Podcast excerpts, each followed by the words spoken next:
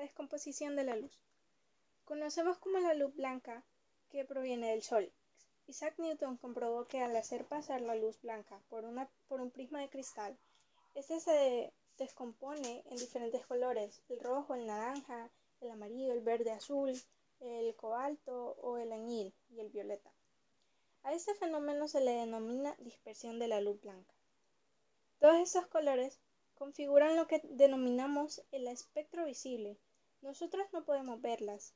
La, radiación con una longitud de onda superior al rojo se denomina infrarroja y la superficie tiene una longitud onda menor que la violeta, se llama ultravioleta. Hoy día sabemos que esa descomposición de luz blanca se debe a que cada color tiene una longitud y onda de una frecuencia diferente.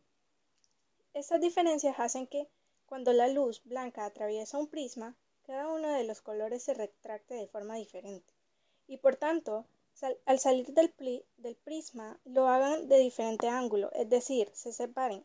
El color de los objetos. El color de los objetos se debe a la forma en que se reflejan y absorben la luz blanca. Cuando un cuerpo opaco es iluminado con luz blanca, absorbe una parte de la luz que la llega y la refleja en otra. La luz que refleja corresponde al color que nosotros observamos de esos objetos. Según esto, si refleja todos los colores y no absorbe ninguno, veremos el, objeto de color blanco.